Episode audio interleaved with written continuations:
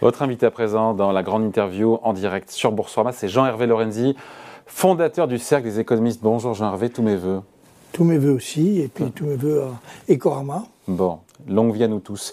Bon, juste avant, on était avec euh, Christophe Rameau, des économistes atterrés, euh, qui nous a dit à quel point cette réforme n'était ni urgente ni utile. Pourtant, le président de la République nous dit que cette réforme est indispensable, et on comprend que s'il faut la faire maintenant, c'est qu'elle est urgente. Est-ce que cette réforme des retraites est urgente et indispensable? Oui, enfin, je, les chiffres là sont.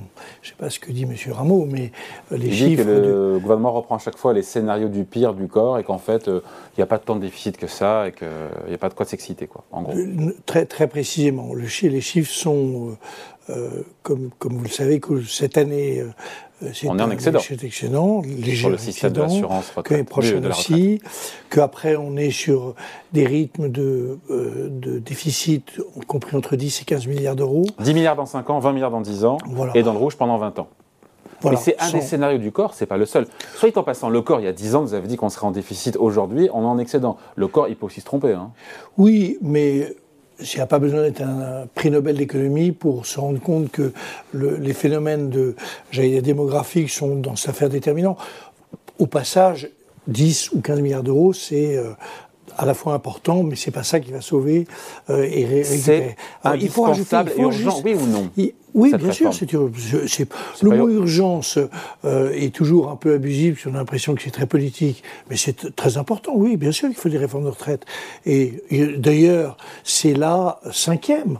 On a l'impression de découvrir euh, l'Amérique là, mais la réforme baladure, les gens de la génération qui sont à la retraite à partir de maintenant euh, vont commencer à la sentir de manière très forte. Après, il y a eu toute une série de réformes. Il y a eu donc quatre réformes. Donc la dernière, c'est c'est euh, Madame Touraine, la réforme sur euh, les annuités. Donc euh, tout ça n'a rien de nouveau. Est-ce qu'il n'y a pas une autre réforme qui braque moins les Français et tous les syndicats qui sont unis?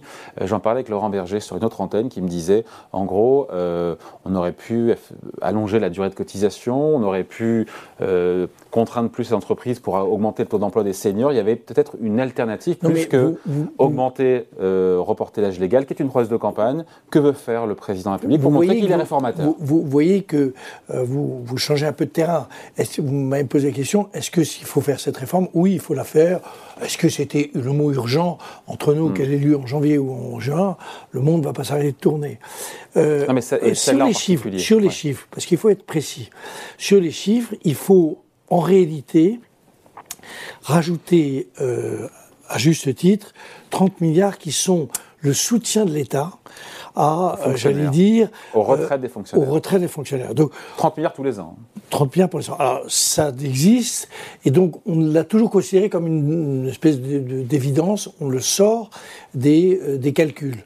Dans la réalité, si on est rigoureux, il faudrait le remettre hmm. en compte. Et vous allez voir que le sujet tel que je l'aborde est en réalité une réponse assez complète à ce que vous dites il n'y avait pas, sur cette affaire de 64 ans, pour lequel d'ailleurs 40% des Français ne, seront jamais concernés. parce que, donc, donc, cette affaire est, mise un peu en valeur, au, fond, sur un terrain, politique. Le vrai sujet, ce qui apparaît dans cette opération, c'est que les Français ne sont évidemment pas plus paresseux que les autres. C'est du baratin, ça. Entre 30 et 52, 53 ans, le taux d'activité des Français est légèrement supérieur à la moyenne européenne. On n'a pas rougir. Donc, le problème, c'est aux extrêmes, on le sait bien. C'est quand on rentre, on rentre trop tard au marché du travail, on en part trop tôt. Et cette histoire de, de, présenter souvent les Français comme n'ayant en tête que la RTT est une plaisanterie parce que pourquoi est-ce qu'à 29 ans et demi, brutalement, les gens deviendraient qui des gens très travailleurs et à 59 ans et demi, hmm. ils se remettraient de lire pas. C'est tout simplement euh, un problème beaucoup plus profond et beaucoup plus important sur lequel euh, on, a, à plusieurs d'ailleurs, euh, vraiment essayé de mettre euh, la lumière et, l'accent pour le débat économique dans notre pays. Les taux d'activité sont, sont très faibles aux deux, aux deux, extrémités du eh ben, marché du travail. C'est à ça qu'il fallait s'attaquer. Oui, enfin, pour le moment, il n'y a rien du tout. Et plutôt que de s'intéresser inlassablement à ce que va penser l'UNSA ou FO, je me tourne vers le MEDEF et la CPME en leur disant, mes amis, il va falloir maintenant s'interroger sur la raison pour laquelle nous sommes le seul pays au monde, de pays euh, de notre nature, de, sur notre niveau, qui considère qu'à partir de 50 ans, euh, bah, on commence à sortir les gens, que euh, la formation professionnelle à partir de 50 ans s'intéresse plaisanterie, c'est une mm. plaisanterie, mais à la cuisine végane et à, à, la culture aztèque, et que... Je ne sais plus quel syndicaliste, pour aller dans votre sens, Jean-Hervé, disait que si on augmente de 10 points le taux d'emploi des seniors, on règle le problème oui, alors attendez. On règle le problème du déficit des retraites. Oui, alors le chiffre, puisque c'est nous qui l'avons fait, ah. un modèle, c'est une chaire TDTE qui a, qui a la chaire transition eh ben C'est un syndicaliste, je sais plus lequel. Oui, mais tout le monde, tout le monde. Je crois que c'est FO d'ailleurs, je crois que c'est FO qui Tout ça se fonde sur, sur notre, sur sa mobilisation que je n'ai pas fait, donc je, vous voyez, je suis modeste, mais que c'est l'équipe de cette chaire a fait. En réalité, elle montre que deux, il y a deux chiffres qu'il faut retenir, trois chiffres qu'il faut retenir. Premier chiffre, euh, c'est que on, si on augmente de 10%, euh, les 56% passent à 66%, on a 850 000 euh, personnes qui travaillent en plus, ce qui fait de la richesse. Hein, c'est quand même ça qui crée de, la richesse. Si on avait les, on était comme des Suédois, vous voyez, on serait, euh, moi je, je, pourrais être blond parce que vous voyez, j'ai plus de hum. cheveux, donc c'est tout est permis. C'est votre rêve. Tout est permis, mon rêve. On serait, on on, aurait 1 700 000 emplois de plus, si on était comme les Suédois, sur le marché du travail. Euh, je rajoute que sur le fond, c'est quand même pour les 60, 63 ans qui sont aux deux tiers au chômage ou en pré-retraite, ce serait une manière de resocialiser la, société. Tout Pourquoi on n'a pas géré cette réforme des retraites justement par le prisme euh, du taux d'emploi des seniors? Certains diront que quand Vogt et Nicolas Sarkozy ont augmenté de 60 à 62 ans l'âge légal de départ à la retraite, c'est ce qui a poussé le taux d'emploi à la hausse chez les seniors. Alors, c'est vrai. C'est vrai que c'est un, moyen incitatif de, j'allais dire, de, de, pousser un peu plus. enfin, ça, on est toujours, entre 60 et 62 ans, quelle que soit l'affaire, on est toujours à, à 30% ou 33% de, gens qui... Alors, on est peut-être passé de 31 à 33, euh, vivement euh, la retraite. Donc, il y a un problème qui est fondamental. Moi, j'ai une hypothèse qui vaut ce qu'elle vaut il faut bien voir que le sujet de, l'emploi et de l'appétence pour l'emploi n'est pas du tout un problème moral, c'est un problème très compliqué à la société française. Je pense que l'origine de toute cette affaire est liée non pas aux 60 ans de Mitterrand, mais bien avant euh, à un paradoxe. C'est Raymond Barre qui lance les pré-retraites, un million, les pré un million à partir de 75. Et donc l'idée que la pré-retraite, le mot pré-retraite, c'est en réalité un moyen de résoudre les problèmes macroéconomiques de notre pays, puisqu'on commence à avoir du chômage, on, atteint le million à cette période-là, sous Giscard. Mmh. Et donc, il y a une espèce dans, dans l'inconscient euh, français cette idée au fond que euh, la pré-retraite ou la retraite, tout ça, c'est le moyen de résoudre les problèmes. Et du coup, ça fait maintenant 40 ans qu'on se tartine ces taux d'activité, des, des, notamment des jeunes, parce que c'est quand même horrible. donc vous êtes favorable à cette réforme du gouvernement des retraites, si tant est que le MEDEF joue le jeu et conserve, enfin le MEDEF et le patronat au sens large, les employeurs conservent leurs salariés entre 60 ah et 64 C'est autrement plus compliqué de rajouter le... Vous avez dans cette opération, euh, cette histoire de 64 ans, euh, c'est vrai que c'est un peu, un, vous savez, comme dans les courses de taureaux, on agite le, chiffon rouge. Les Français n'aiment pas ça qu'on leur traite, on leur traite cette affaire depuis Mitterrand, depuis les 60 ans de Mitterrand. Bon, c'est comme ça. Euh, deuxième aspect, euh, il y a les annuités. Madame Touraine euh, avait, Marisol Touraine avait très bien introduit cette affaire. On accélère un peu, comme le dit Berger, ça aurait été la meilleure façon de, régler le sujet. Troisième sujet, alors on commence à, à, traiter les vrais sujets. Pénibilité, il y a des boulots qui sont vraiment très difficiles.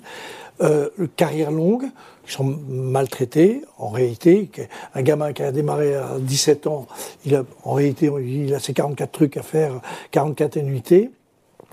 Et puis, le sujet numéro un pour la croissance de notre pays, pour la richesse, pour la socialisation, pour la relation entre les générations, c'est évidemment le taux d'activité. Et je propose que le gouvernement le président lance une grande conférence quand tout ça aura été euh, soldé. On est le royaume des conférences hein, dans ce pays. Hein. Oui, oui, mais enfin une grande conférence. Les grandes conférences sur l'emploi, ça a toujours joué sur les rapports entre euh, les Français et l'emploi. Pourquoi est-ce que pourquoi pourquoi est-ce que on a Dixit Adeco qui a raison ou tort, hein. mm. mais l'ordre de grandeur est intéressant. Il y a 4 millions et demi de postes de travail qui vont être créés cette année. Alors, je compte les gens qui sortent, les gens, etc., etc. 4 millions et demi. 700 000 dans la restauration. Pourquoi les gens ne veulent pas? Parce qu'il n'y a pas de perspective. Le mm. sujet, c'est que on a atteint un, un, niveau où la bipolarisation du marché du travail, entre les qualifiés, vous, moi, relativement bien payés, oui, très gentil, merci beaucoup. Et les non qualifiés qui n'ont aucune chance ça, c'est ça la nouveauté, mm. de passer dans le royaume des qualifiés.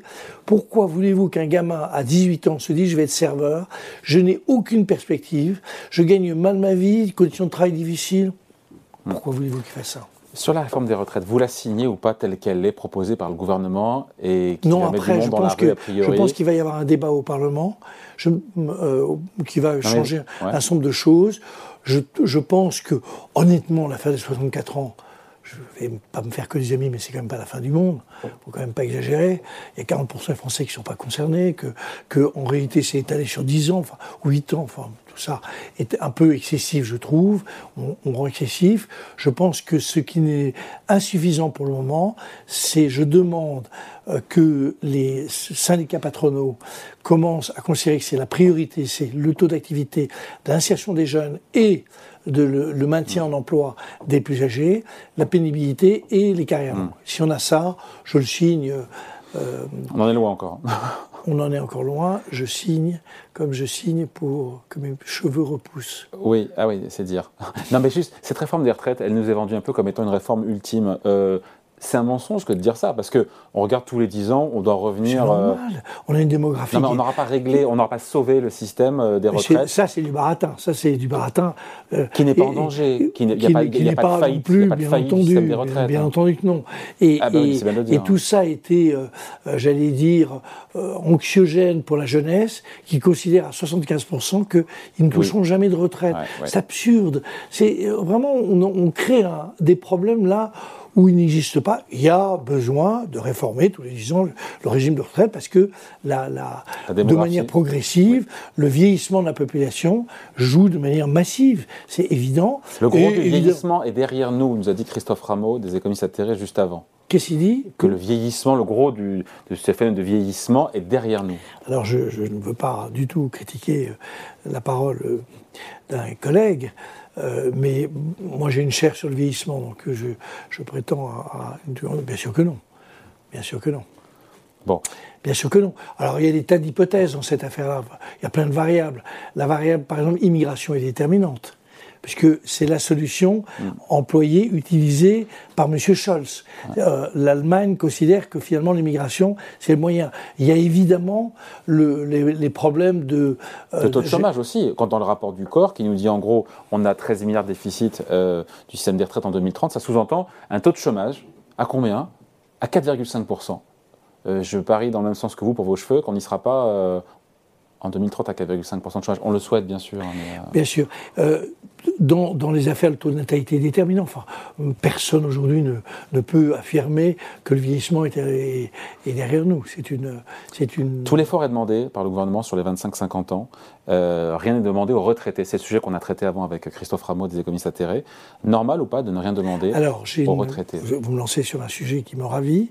Je n'ai malheureusement pas écouté ce que. Bah, il a dit qu'il fallait faire contribuer les retraités les plus aisés, mais pas sur leur partie pension, mais sur la partie revenu issu du patrimoine. Euh, financier ou immobilier. Donc Alors, il, pensait un peu à la, vous. La question n'est pas celle-là, pardon de vous dire ça. Ce le vrai sujet que, nous allons avoir à traiter, le vrai sujet que nous allons avoir à traiter, c'est non pas 13 milliards, mais d'après nos calculs, et puis tout le monde est à peu près d'accord, le doublement du coût de, de la dépendance. Et donc, ça, c'est un sujet très rapide, dans les 4-5 ans. On vous savez qu'aujourd'hui, on dépense collectivement 30 milliards d'euros. On va passer à, disons, de l'ordre de grandeur de 60 milliards d'euros. À quel horizon? 5-6 ans. Ça va très vite, très vite. Pourquoi vous les deux? Tout simplement parce que c'est parce qu'il va falloir le payer. Et que, en réalité, il n'y a pas trois générations les jeunes, les actifs et les retraités. Les retraités, vous les divisez en deux. Il y a les retraités qui sont, euh, qui vont de, sont en bonne santé, profitent finalement de la vie, tant mieux pour eux, en gros de 60 ans à 75 ans. Et après, quand même une proportion non négligeable de la population qui est dépendante. Problèmes majeurs qui sont apparus avec Orpea, avec tout ça, etc. Majeurs. Il n'y a pas aujourd'hui un EHPAD qui peut recruter une personne pas un EHPAD qui peut recruter une personne. Tout simplement parce que les conditions de travail donc, euh, sont, et les rémunérations sont insuffisantes.